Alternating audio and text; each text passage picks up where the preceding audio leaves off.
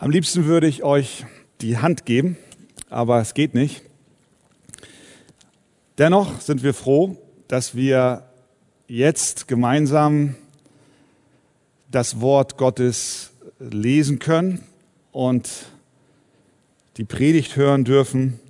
Ich lade euch ganz herzlich ein, dass ihr eure Bibel nehmt und wir machen weiter im Markus Evangelium.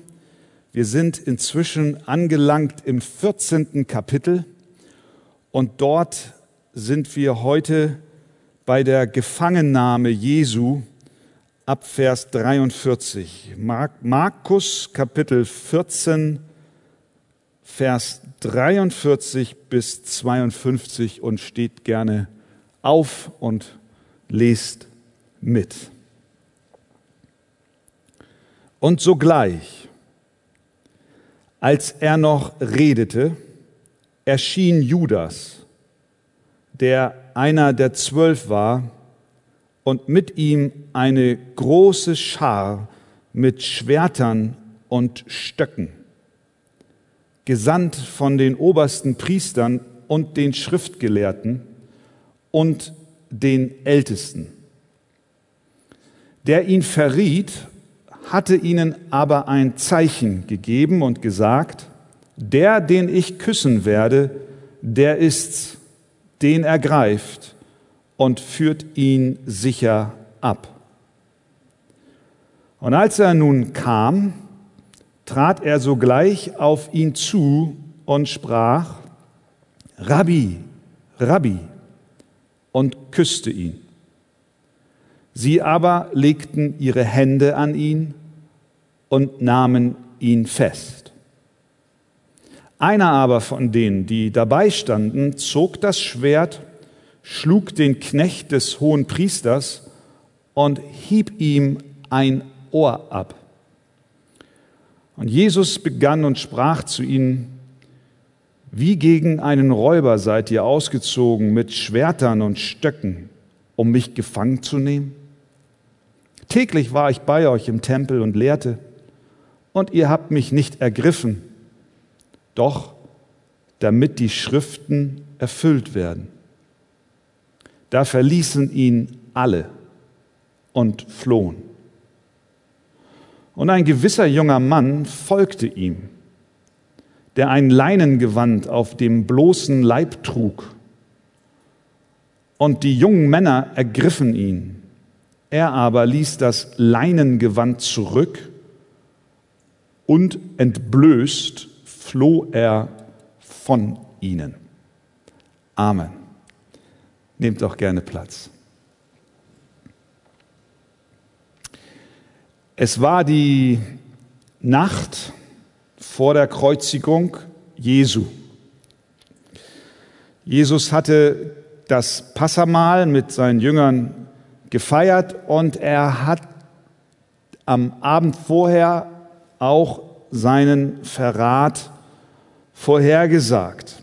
Daraufhin sprang Judas, der mit den Jüngern und Jesus zusammen das Fest feierte, auf und verließ den Obersaal und organisierte im Dunkeln der Nacht die Festnahme Jesu. Und während Judas aktiv organisierte, machte sich Jesus mit den restlichen Jüngern auf den Weg in den Garten Gethsemane. Und dort angelangt, wir haben es vor 14 Tagen in der Predigt gehört, hatte Jesus einen ganz, ganz schweren geistlichen Kampf. Er rang im Angesicht des Todes. Das Markus Evangelium beschreibt es so, er fing an zu erschrecken und ihm graute sehr. Er warf sich auf die Erde und betete, dass wenn es möglich wäre, die Stunde an ihm vorüberginge. Und er sprach, aber Vater, alles ist dir möglich, nimm diesen Kelch von mir doch nicht, was ich will, sondern was du willst eine tiefe Erschütterung vor diesem bedeutungsvollsten Ereignis der Weltgeschichte, ein geistlicher Kampf, ein Kampf zwischen Licht und Finsternis, ein Ringen im Gebet. Und die Jünger, die noch übrig waren, die elf, sie schliefen. Während einer, nämlich der Judas, irgendwo in Jerusalem zeitgleich den Verrat organisierte. 30 Silberlinge gab man Judas dafür, dass er den wahrscheinlichen Aufenthaltsort Jesu verriet. Judas wusste genau die Bewegungsmöglichkeiten äh, und so wie Jesus und wo Jesus sich aufgehalten hat.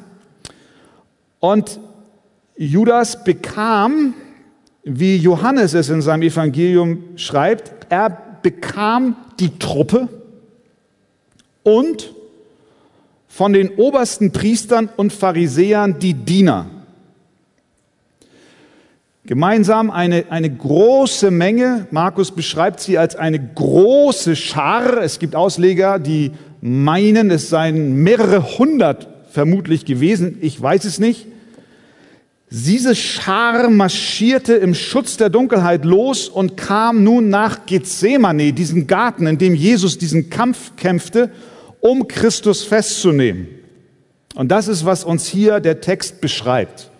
Und die Struktur meiner Predigt ist ganz einfach. Was ich mache ist, ich schaue mir die verschiedenen Gruppen an, die da beteiligt sind und versuche für uns herauszuarbeiten, was das für eine geistliche Bedeutung ihr Verhalten dort hatte.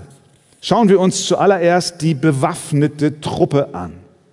Vers 43. Und sogleich, als er, das ist Jesus, noch redete mit seinen Jüngern, war es so, erschien Judas, der einer der zwölf war, und mit ihm eine große Schar mit Schwertern und Stöcken. Gesandt von den obersten Priestern und den Schriftgelehrten und den Ältesten. Sie kamen, um bloß kein Aufsehen zu erregen, im Schutz der Dunkelheit. Es waren Männer der Tempelwache.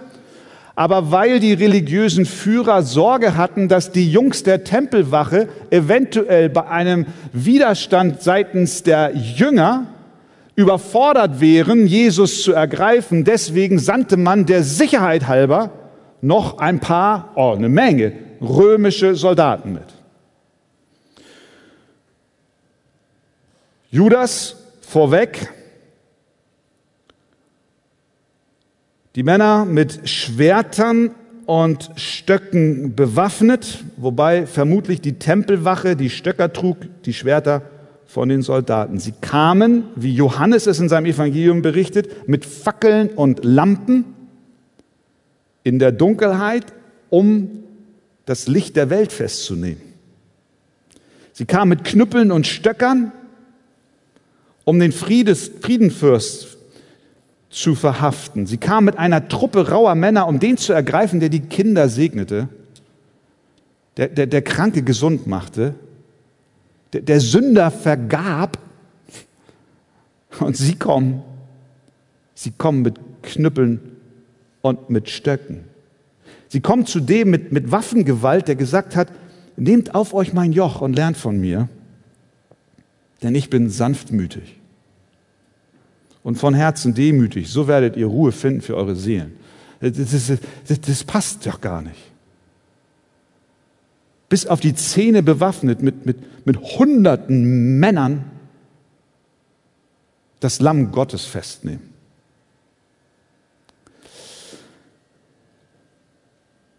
Ein feiger, ein unrechter Akt mit der Absicht, den unschuldigen Sohn Gottes zu verhaften und zu töten gesandt von den Pharisäern und Schriftgelehrten, gesandt von den Männern höchsten Ranges, die vorgaben, den Messias zu erwarten, die vorgaben, sich bereit zu halten für den Messias, doch als der Messias kam und unmissverständliche Zeichen dafür sprachen, dass er der Messias ist, und tatsächlich der Retter ist, lehnten sie ihn ab. Warum? Weil Jesus ihnen nicht den Hof machte. Weil er sie nicht in ihrem Prunk und ihrer Herrlichkeit unterstützte und schon gar nicht in ihrer Theologie. Er erfüllte nicht ihre Erwartungen, deswegen musste er beseitigt werden. Er stellte sich nicht als ein prachtvoller König heraus, der das nationale Israel in eine neue Blütezeit führen würde. Sein Königreich war und ist ein geistliches Königreich. Er predigte Buße und Umkehr und ein heiliges Leben und kritisierte frei und offen das menschliche Machtsystem der religiösen Eliten. Jesus erfüllte nicht ihre Erwartungen. Passte ihnen nicht in den Kram und deswegen musste er mit Gewalt beseitigt werden. Auch heute wird Jesus abgelehnt. Immer und immer wieder von Menschen. Warum? Weil er nicht unsere Erwartungen erfüllt. Weil er uns in unseren Lebensstil nicht bestätigt. Weil er uns nicht am Bauch feudelt und sagt, du machst alles richtig und weißt du, zu dem, was du alles richtig machst, gebe ich dir noch eine Menge Segen. Jesus kommt und, und konfrontiert nicht nur die religiösen Eliten, sondern er konfrontiert jeden Menschen, auch mich. Er kommt zu mir und sagt, Christian, so wie du lebst, geht es nicht weiter. Du musst Veränderung erfahren. Und wenn Gott so in unser Leben tritt, dann, dann, dann gibt es verschiedene Reaktionen. Entweder wir bewaffnen uns mit Stöckern und Schwertern und wir, wir, wir wollen ihn in die Flucht jagen, zumindest festnehmen und am liebsten sogar töten. Oder aber wir fallen auf unsere Knie und sagen, Herr, vergib mir meine Sünden. Auch heute wird Jesus abgelehnt, weil seine Worte immer noch an das Eingemachte gehen. Er will uns verändern. Er will alte Sündenstrukturen zerbrechen. Er will uns erneuern. Er bestätigt nicht unsere menschlichen Ehr- und Machtsysteme, sondern er führt uns in den Zerbruch. Und deswegen wird er bis heute von vielen gehasst. Wie stehst du zu Jesus? Welche Vorstellungen hast du von ihm? Womit begründest du deine Vorstellung? Bist du auch innerlich bis auf die Zähne bewaffnet, weil, weil dieser Christus muss beseitigt werden aus deiner Sicht? Oder sagst du, okay, ich, ich, ich verstehe, ich möchte verstehen, was, was Jesus wirklich will, wer er ist und was ich von ihm erwarten kann. Dann sage ich dir, schau in sein Wort, schau, schau in die Bibel. Du wirst ihn dort sehen und verstehen, was er möchte. Diese große Menge von Soldaten und Tempelwachen wurden also nun, und das ist der zweite Beteiligte hier in dieser Geschichte, durch den Verräter Judas angeführt. Vers 44. Der ihn verriet hatte ihnen aber ein Zeichen gegeben und gesagt, der, den ich küssen werde, der ist es, den ergreift und führt ihn sicher ab.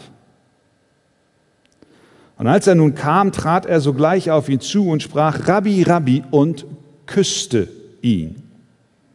Judas war einer der zwölf Jünger. Drei Jahre lang, die vergangenen drei Jahre, lebte er sehr eng mit Jesus zusammen. Er war so nah am Sohn Gottes dran wie kaum ein anderer Mensch auf diesem Erdball. Und doch war er ein großer Heuchler. Als Jesus am Vorabend bei dem Passafest mit den Jüngern zusammen war und feierte, sagte er, Wahrlich, ich sage euch, einer von euch, der mit mir ist, wird mich verraten.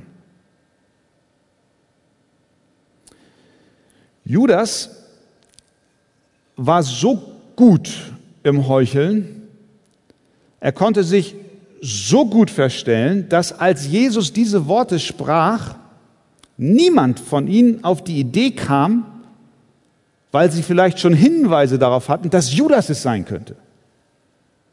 Sondern sie fingen an zu sprechen, doch nicht ich, und der nächste heißt es, doch nicht ich. Sie, sie, sie, sie haben es für wahrscheinlicher erachtet, dass sie eventuell der sein könnten, der Jesus verrät, als dass sie im Geheimen dachten, naja, der meint wahrscheinlich den Judas. So, wenn ich ihn mir so beobachtet habe, die letzten drei Monate, na, da waren ja schon einige Anzeichen. Jetzt hat er ihn am Schlawittchen. Nichts. Gar nicht.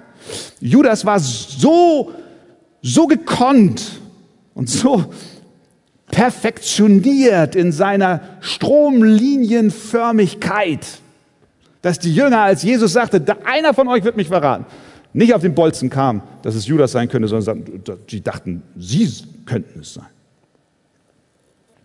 Er konnte sich richtig gut verstellen. Ja, da ist natürlich eine große Ernsthaftigkeit enthalten. Denn wir haben hier ein Beispiel dafür, dass es durchaus möglich ist, sich äußerlich zu Christus und seiner Gemeinde zu halten und innerlich doch einen anderen Weg zu gehen. Ist möglich.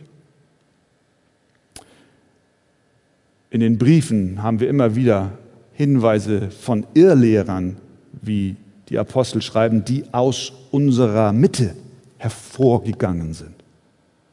Die, die, die auch eine Zeit lang mitgegangen sind, die, die den Anschein machten, sie, sie gehören dazu. Aber als es zu einem gewissen Punkt kam, da, da wurden sie demaskiert, da traten sie hervor und zeigten, wer sie wirklich sind.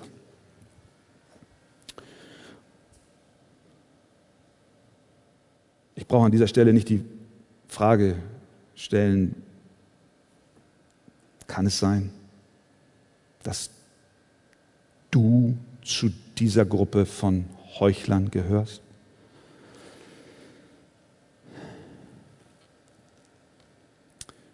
Judas führt diese große Truppe bewaffneter Männer an.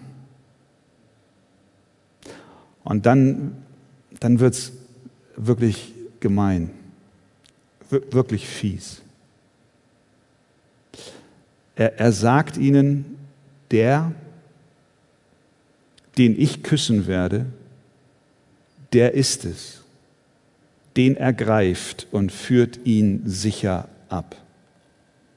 Er meint hier nicht, habt Acht auf euch, dass ihr nicht verletzt werdet, liebe Soldaten und knüppelbewaffnete Tempelwache. Führt ihn sicher ab. Nein, führt ihn so sicher ab, dass alles geregelt ist, damit ich meinen Lohn auch wirklich verdiene. Er, er muss sicher abgeführt werden. Drei kurze Beobachtungen zu diesem Vorgang. Erste Beobachtung. Wir sind immer noch bei Judas. Offensichtlich stach Jesus aus der Gruppe seiner Jünger nicht durch äußere Auffälligkeiten hervor. Es ist interessant, das nur im Vorbeigehen mal festzuhalten. Judas musste ein Zeichen verabreden.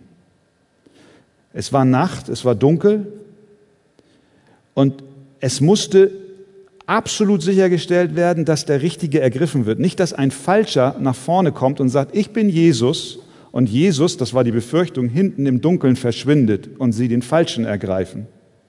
Das heißt mit anderen Worten, es war für die Soldaten und die Tempelwache nicht offensichtlich, wenn sie dort im Dunkeln in den Garten kommen, wer von denen, die sich da versammeln, Jesus ist. Mit anderen Worten, Jesus hatte keinen Heiligenschein und ein strahlendes Angesicht und, und, und schwebte immer 50 Zentimeter über dem Boden. Er, er war Mensch. Das sehen wir hier. Er war zum Verwechseln mit anderen ähnlich, so dass es ein Zeichen bedarf. Dass, dass sie den richtigen kriegen. Verstehen wir, was, verstehen wir was, da, was da für eine Wahrheit hintersteckt? Jesus, Jesus verließ die Herrlichkeit des Vaters, er erniedrigte sich selbst, er nahm Knechtsgestalt an und, und wurde Mensch und der Erscheinung nach als Mensch erkannt. Er, er war Mensch. Und als Mensch rang er kurz vorher im Angesicht des Todes. Und als, als Mensch hatte er Furcht und, und erschrak und, und, und er litt und, und er ging durch das Tal hindurch. Er war so Mensch, dass er zum Verwechseln ähnlich war mit all den anderen. Wahrer Mensch und wahrer Gott. Halleluja. Und dieser wahre Mensch und wahre Gott, Christus, ging den Weg für dich. Und im Umkehrschluss heißt das, wenn er denn diese Leiden erduldete, ja dann weiß er auch um deine Leiden. Denn er hat sie erlebt und er weiß, wie es dir geht. Denn er war dort Mensch. Zweite Beobachtung. Das Zeichen war ein Kuss. Der wohl tragischste Kuss in der Menschheitsgeschichte. Eigentlich ist ein Kuss Zeichen der Zuneigung, der Liebe, der Anerkennung, des Respektes. Doch der Judas-Kuss Ausdruck größter Heuchelei. Man kann aus dem Grundtext übersetzen, dass er mit Hingabe, über, über, dass er ihn mit Hingabe küsste. Die Elberfelder, die übersetzt an dieser Stelle, er küsste ihn zärtlich. Das ist, das ist so verlogen, so, so verlogen. Es war nicht einfach nur ein Kuss und dann schnell, ah, das ist das Zeichen, sondern er, er, er machte eine, eine Show. Er, er, er spielte Zuneigung und Liebe und Ehrerbietung. Und es war alles, alles geheuchelt. Wie schmerzhaft für Jesus. Wie schmerzhaft. Judas verrät mich mit einem Kuss. Die dritte Beobachtung. Judas sagte, äh, Vers 45, Rabbi, Rabbi, und küsste ihn. Bei der Vorbereitung zu dieser Predigt lese ich auch wenn ich mich vorbereite, fast immer verschiedene Kommentare zu den entsprechenden Textstellen. Und bei der Vorbereitung hier kam ich zu einem Kommentar von R.C. Sproul, einem Theologen, der inzwischen verstorben ist. Und er schreibt dort in seinem Kommentar zum Markus-Evangelium zu dieser Stelle, dass in der Heiligen Schrift die zweifache Wiederholung eines Namens eine besondere Hingabe und Beziehung zu dem Angesprochenen ausdrückt. Wohl 15 Mal haben wir in der Bibel, wenn jemand angesprochen wird, diese Wiederholung des Namens. Judas hier sagt zu Jesus Rabbi, Rabbi. Gott sagte zu Abraham, als er Isaak opferte, in letzter Sekunde durch den Engel des Herrn, Abraham, Abraham, lass den Jungen am Leben. Als Jakob Furcht hatte, nach Ägypten zu gehen und die Frage in seinem Herzen bewegte, ob er seinem Sohn Josef folgen soll, da sagte Gott zu ihm, Jakob, Jakob. Ich bin der starke Gott, der Gott deines Vaters, fürchte dich nicht. Als Gott Mose berief, rief er aus dem brennenden Busch heraus, Mose, Mose. Könnt ihr euch erinnern? Wahrscheinlich nicht, aber jetzt hört ihr es. Ist interessant, ist interessant. Mose, Mose, Jakob, Jakob, Abraham, Abraham. Als Gott den kleinen Samuel berief, im Tempel, äh, da oben bei, bei Eli, was rief er? Samuel, Samuel. Die Predigt haben wir in Erinnerung. Samuel, Samuel. Das sind diese persönlichen Anreden Gottes zu, zu den Kindern Gottes, wo eine persönliche Beziehung da ist. Als Martha, hochinteressant, als Martha so viel arbeitete und sich über ihre Schwester Maria beschwerte bei Jesus, könnt ihr euch erinnern? Da sagt Jesus zu ihr, Martha, Martha, du machst dir Sorge und Unruhe um vieles, auch wieder so Hingabe. Als Petrus hoch und heilig versprach, dass er Jesus niemals verlassen würde, da sagte Jesus zu ihm, Simon, Simon. Sehen wir das?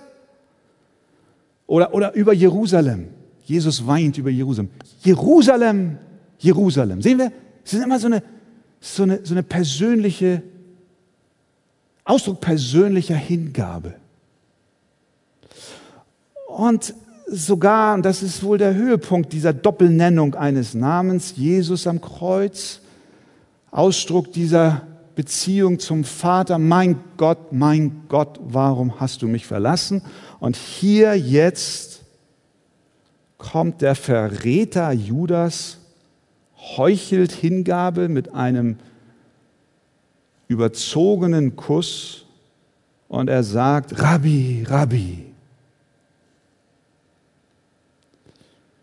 Aber Judas ist nicht der Einzige, der so heuchlerisch spricht. Und da ist der Ernst wiederum in diesem Text zu finden. Denn Jesus sagt, es wird der Tag kommen, an dem viele den Namen des Herrn ausrufen werden. Er sagt wörtlich, nicht jeder, der zu mir sagt, was? Herr, Herr wird in das Reich der Himmel eingehen, sondern wer den Willen meines Vaters im Himmel tut. Jesus weiter, viele werden an jenem Tag zu mir sagen, Herr, Herr, haben wir nicht in deinem Namen geweissagt und in deinem Namen Dämonen ausgetrieben und in deinem Namen viele Wundertaten vollbracht? Und dann werde ich ihnen bezeugen. Und hier sehen wir, worauf es am Ende wirklich ankommt. Nicht auf unsere äußeres Lippenbekenntnis Christus gegenüber, sondern entscheidend ist die Frage, kennt Christus mich? Und dann, sagt er, werde ich ihnen bezeugen, ich habe euch nie gekannt. Weicht von mir, ihr Gesetzlosen. Wenn ich das lese, ihr Lieben, dann bin ich erschüttert und, und bete darum, dass ich noch viel mehr erschüttert sein möge von der Ernsthaftigkeit, die hier verborgen ist hinsichtlich einer heuchlerischen Hingabe zu Jesus. Unser Gebet, mein Gebet kann vor diesem Hintergrund nur, nur lauten, Herr, bewahre mich vor der Heuchelei. Mein Gebet und unser Gebet lautet, mögen wir, Herr, begreifen, dass es vor allem darauf ankommt, dass du uns kennst Viele, die ihn süßlich Herr, Herr nennen, wird er am letzten Tag abweisen. Daher die dringende Aufforderung an dich und an mich. Prüf dich selbst, ob du es ernst meinst. Und ich möchte dir noch was sagen. wenn du jetzt angesprochen durch das Wirken des Heiligen Geistes spürst, ich bin nicht immer ernstlich dabei oder aber ich bin eigentlich nur ein Mitläufer mit den Christen. Dann will ich dir sagen, wenn du das erkennst, gerade jetzt, dann geh damit zu Jesus und bitte ihn, dass er dir diese Heuchelei vergibt und wegnimmt. Und wenn wir zu ihm kommen mit diesem demütigen und zerbrochenen Herzen, dann wird er dich nicht abstoßen, sondern er wird dir sagen, dir ist vergeben. Du sollst mein Kind sein. Herr, zerbreche unsere Herzen, dass wir echte und ehrliche Nachfolger werden. Amen. Die Truppe kam in der Nacht, bewaffnet mit Stöcken und Schwertern, um Jesus im Garten Gethsemane festzunehmen, neben diesen rauen Gesellen von Tempelwache und Soldaten, die von den religiösen Führern gesandt waren, und dem Verräter Petrus waren noch andere dabei. Und das ist der nächste Punkt, die nächste Figur in diesem Drama, wenn wir so wollen, in, in dieser Begebenheit, die ja historisch tatsächlich stattgefunden hat. Und das ist Petrus, Vers 47. Einer aber von denen, die dabei standen, zog das Schwert, schlug den Knecht des hohen Priesters und hieb ihm ein Ohr ab. Dass das Petrus war, wird aus dem Johannesevangelium deutlich. Dort heißt es, da nun Simon Petrus ein Schwert hatte, zog er es und schlug nach dem Knecht des hohen Priesters und hieb ihm das rechte Ohr ab. Und hier erfahren wir sogar den Namen des Knechtes. Der arme Kerl hieß Malchus. Die anderen, die dabei waren, als nun also die Truppen aufmarschierten und Jesus festnehmen wollten, die anderen Begleiter Jesu, die wollten sich bei ihrem Herrn erstmal absichern. Lukas schreibt, als nun seine Begleiter sahen, was da geschehen sollte, also die Festnahme von Jesus, sprachen sie zu ihm, Herr, sollen wir mit dem Schwert reinschlagen? Und bevor Jesus überhaupt die Möglichkeit hatte zu antworten, war es schon geschehen. Petrus, zack, zieht das Schwert. Und wir kennen ja Petrus, unser geliebter Petrus, auf den wir uns schon alle freuen, im Himmel ihn zu sehen. Emotional und vorneweg und mit dem Schwert und er greift zum Schwert und handelt.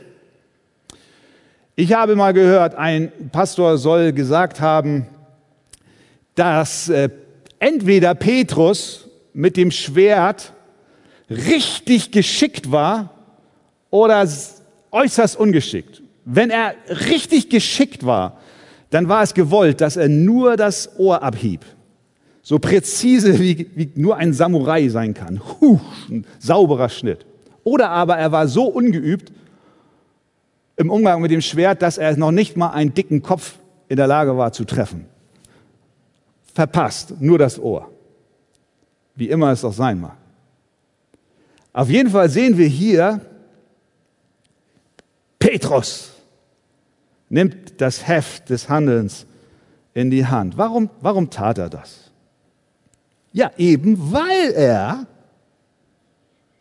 die Sache selber regeln wollte und wahrscheinlich auch, weil er ziemlich von sich in dem Moment noch überzeugt war. Kurz vorher in Kapitel 14 hat er noch zu Jesus gesagt, wenn auch, Vers 29, wenn auch alle an dir Anstoß nehmen, doch nicht ich. Und jetzt konnte er zeigen, wie er das meint. Ich stehe zu meinem Wort. Heft des Handelns habe ich fest im Griff. Das erinnert uns natürlich vielleicht hier und da an uns selbst. Wie oft sind auch wir ungeduldig und greifen unserem Herrn in das Steuerrad? Das ist das Schlimmste, wenn du ein Autofahrer bist und du hast einen Beifahrer, der dir ins Lenkrad greift. Wir meinen, die Sache müsste doch schlanker zu erledigen sein, schneller, zielführender. Was soll das hier alles? Warum geht es nicht ein bisschen zackig? Wir wollen das Problem doch schnell loswerden. Ich kenne das so gut von mir selbst. Dann, dann, wächst der Druck. Das Problem will nicht weichen, ich, ich, ich, ich komme da nicht gegen an. Und dann und ehe du dich versiehst, hast du diese, diese elende E-Mail losgeschickt, wo du drei Tage später dir am Kopf fasst und sagst, warum habe ich das denn gemacht? Ich will das Heft des Handelns selber in die Hand nehmen. Wir wollen die Verheißung des Herrn lieber schon mal selbst erfüllen, bevor Gott sich möglicherweise verspätet. Gestern in der Andacht vom Andachtsbuch Leben nach Gottes Wort, aus Gottes Wort, von meinem Vater, habe ich gelesen. Da erwähnt er das Beispiel von Abraham, der im hohen Alter trotz der Verheißung Gottes immer noch kinderlos war da kam seine Frau Sarah auf diese merkwürdige, sündige Idee, dass er doch mit der Magd ins Bett gehen könne, um dann der Verheißung Gottes einen Sohn zu bekommen, ein bisschen nachhelfen kann. Und so schlief er mit der Magd Hagar und, und sie bekam den Sohn. Und, und aus dieser Sünde entwickelte sich eine, eine, eine, eine Ehekrise, eine, eine Zerrüttung der Familie, ein großes Desaster und all das. Warum? Weil, weil Abraham und, und Sarah nicht geduldig warten konnten. Ähnlich wie Petrus. Und vielleicht auch wie du. Hast du nicht auch schon mal gedacht, wenn Gott nicht zu Pott kommt, dann übernehme ich das Kommando? Und zack, ist diese zynische E-Mail losgeschickt, der freche Anruf getätigt, das böse Wort gesagt, der perfide Plan geschmiedet. Aber Jesus pfiff und pfeift hier den Petrus zurück. Matthäus berichtet es, da sprach Jesus zu ihm, stecke dein Schwert an seinen Platz. Steck es weg. Denn alle, die zum Schwert greifen, werden durch das Schwert umkommen. Oder meinst du, ich könnte jetzt nicht meinen Vater bitten und er würde mir mehr als zwölf Legionen Engel schicken? Die würden dann aber die Schriften erfüllt, dass es so kommen muss. Steck dein Schwert weg. Vertraue Gott. Wünschst du nicht auch in deiner Ungeduld zur Ruhe zu gelangen? Glaube schon, tief in unserem Herzen wünschen wir das. Wir wünschen inmitten des Lebensdrucks, der immer stärker wird, je mehr Zeit ins Land geht und, und Fristen ablaufen und Dinge ungeklärt sind. Suchen wir einen Ausweg, einen schnellen Ausweg. Die Bibel sagt in Römer 8:25, wenn wir aber auf das hoffen, was wir nicht sehen, so warten wir darauf in Geduld. Wir brauchen Geduld. Und dann greifen wir auch oft zur falschen Waffe. Petrus griff zum Schwert, das war falsch. Auch wir greifen in unserer Ungeduld zu den falschen Mitteln. Doch Jesus korrigiert nicht nur Petrus, sondern auch uns. Er sagt, mein Reich ist nicht von dieser Welt, stecke dein Schwert weg. Die Waffen unseres Kampfes sind nicht Schwerter und Gewehre, sind nicht böse Worte oder hinterhältige Pläne. Unsere Waffen in unserem täglichen Kampf sind das Wort Gottes und das Gebet. Das sind die Waffen. Deswegen schreibt Paulus, ergreift das Schwert des Geistes, welches das Wort Gottes ist. Und wie denn? Indem ihr zu jeder Zeit betet. Mit allem Gebet und Flehen im Geist. Ich weiß, ich weiß, ich weiß, das fühlt sich manchmal so, so, so wenig an will man dabei doch mal das Schwert nehmen und mal losfuchteln. Aber es ist genug. Das sind unsere Waffen. Gott baut sein Reich nicht mit Waffen herkömmlicher Art, sondern durch sein Wort und durch Gebet. Und auch hier ist Trost für dich zu finden, wenn du in diesem Moment von deiner Eile und deinem Eifer, der dich vielleicht gerade in den letzten Tagen angetrieben hat, überführt wurdest. Auch wenn Petrus zur Waffe griff, die Sache in die eigenen Hände nahm, ungeduldig war, weil der Zeitpunkt Gottes so lange auf sich warten ließ, hat Gott sich von dem Eifer seines Kindes doch nicht von seinem Plan abbringen lassen. Gott, Gott, Gott regelt das. Der, der hat diesen großen Plan und er, er, er handelt und wir springen immer hin und her. Gott zieht die Sache durch. Auch hier, Petrus, der fuchtelt rum und haut dem Malchus das Ohr ab. Erstmal wissen wir, dass, dass äh, aus dem Lukasevangelium Jesus das Ohr anrührte und es, es wurde heil.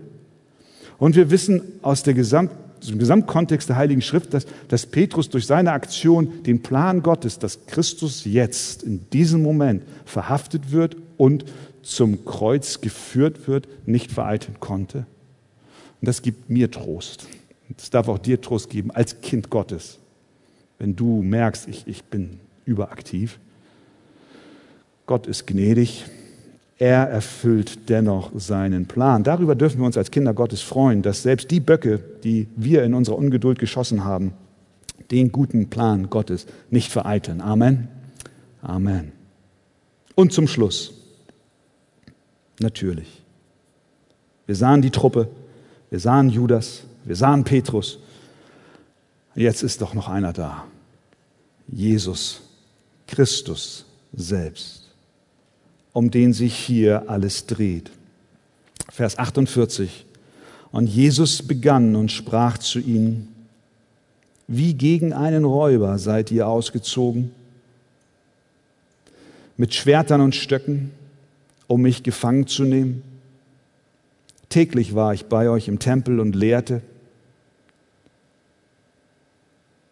und ihr habt mich nicht ergriffen. Doch damit die Schriften erfüllt werden. Jesus ist hier umgeben von feigen und korrupten Männern, von brutalen Römern, von einem erbärmlichen Verräter. Er ist konfrontiert mit den Mächten, der Finsternis und, und was sagt er? Was, wie reagiert er? Er fragt ganz einfach, warum kommt ihr denn jetzt? Ihr wisst, ich war die letzten Tage im Tempel. Ihr hättet mich ohne Probleme festnehmen können. Warum wart ihr nicht vorgestern da und warum nicht am Montag? Warum kamt ihr, warum kommt ihr jetzt mit Knüppeln und Schwertern? Was er hiermit tut, ist, er legt ihre Heuchelei offen. Das ist das eine, was wir sehen. Das andere, was wir sehen, ist, dass Jesus kein hilfloses Opfer war, der von dieser Horde Männer überrascht wurde. Jesus wurde nicht überrascht. Vorher, wir haben es gesagt, war er in einem bitteren geistlichen Kampf. Und als er die Jünger das dritte Mal schlafend vorfand, das sind die Verse unmittelbar vor unseren Gelesenen, da sagte er, Vers 41, es ist genug, sagt er. Die Stunde ist gekommen. Siehe, der Sohn des Menschen wird in die Hände der Sünder ausgeliefert. Stunde, Jesus wusste, die Stunde war jetzt gekommen. Besonders im Johannesevangelium lesen wir immer diesen, diesen Ausdruck, seine Stunde war noch nicht da. Immer dann, wenn sie versuchten, ihn zu ergreifen, lesen wir dann, die Stunde war noch nicht gekommen, aber jetzt war es soweit. Und Jesus wusste das.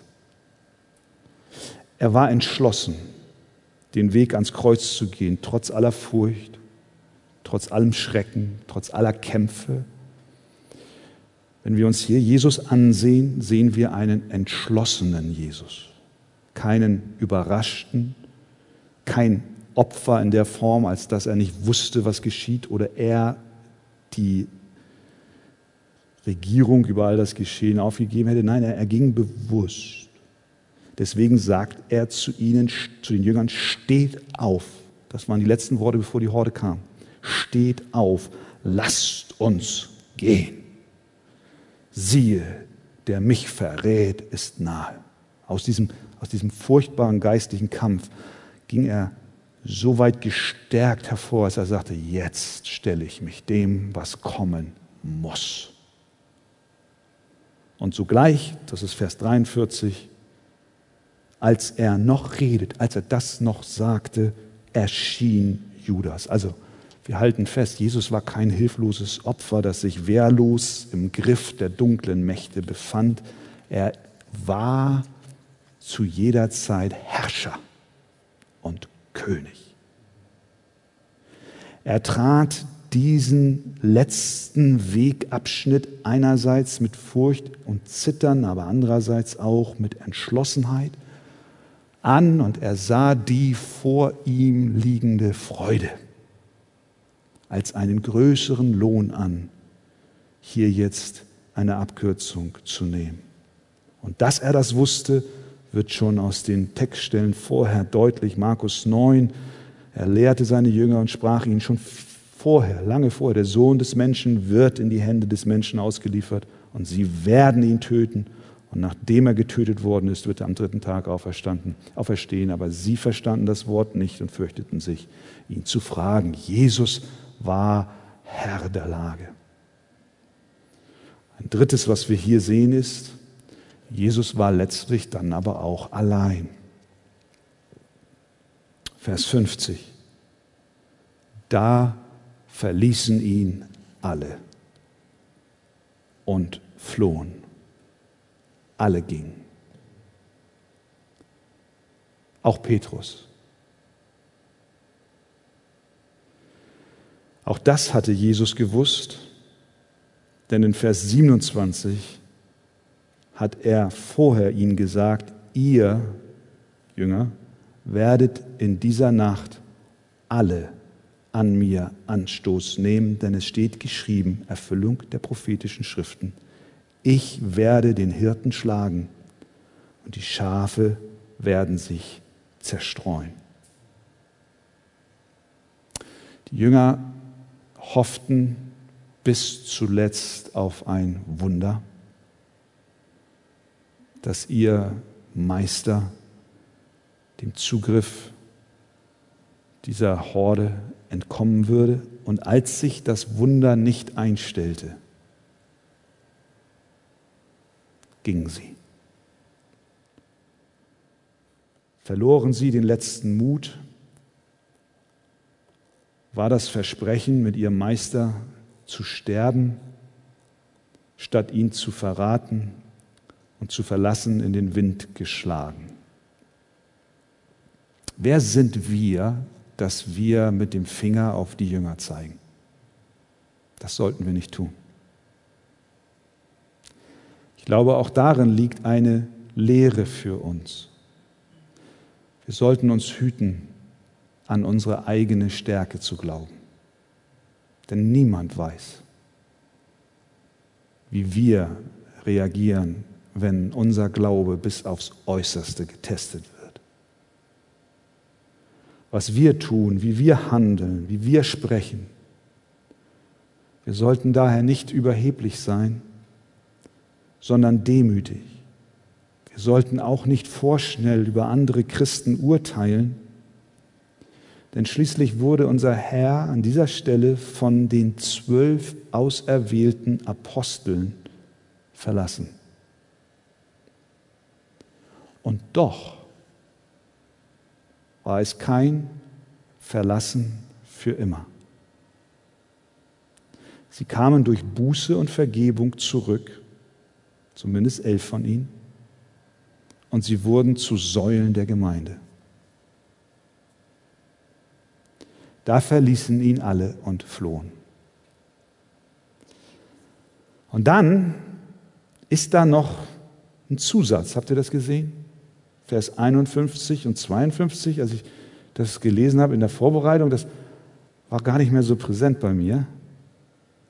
Da war ein gewisser junger Mann, der folgte ihm. Der hatte ein Leinengewand an, es war nachts. Wir wissen nicht, wer das ist. Hochinteressant. Aber jetzt möchte ich euch nicht auffordern, auch nicht in den Hauskreisen, jetzt eine Bibelarbeit darüber zu machen und zu spekulieren, wer das sein könnte. Vergiss es. Der Name steht da nicht, also werden wir ihn auch nicht rausfinden. Es gibt einige, die meinen, das sei vielleicht Markus selbst gewesen. Dieses Leinengewand sei ein Hinweis darauf, dass es ein Reicher war. Einer, der vielleicht in der Peripherie ein Nachfolger war, der vielleicht mitbekommen hat, was da jetzt vor sich geht, der also aus seinem Schlafzimmer bei dem Truppenlärm vielleicht ihnen gefolgt ist, hat er nur schnell sich was übergeworfen und folgte in einem gewissen Abstand, aber dann kam er an einem Punkt zu nahe und dann ergriffen ihn die jungen Männer. Hey, gehörst du auch zu denen?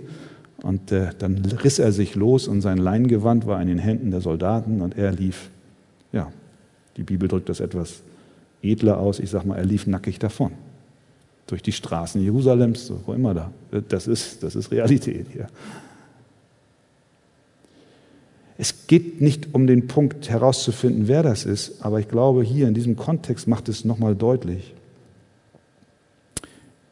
Jesus war allein. Nicht nur die Jünger verließen ihn, sondern selbst die, die an der Peripherie waren und repräsentiert durch diesen einen, die, die interessiert waren, auch, auch sie verschwanden. Das heißt, dass Jesus den Schmerz der Einsamkeit kennt. Für dich als Gottes Kind darf dies ein Trost sein, gerade in diesen Tagen. Jesus kennt den Schmerz der Einsamkeit. Er weiß auch, wie es sich anfühlt, wenn Freunde und Vertraute einen verraten und Begleiter einen verlassen. Und so wurde unser Herr in die Nacht hineingeführt. Sie führten ihn ab. Im Schnellverfahren über verschiedene Instanzen unschuldig zum Tod verurteilt.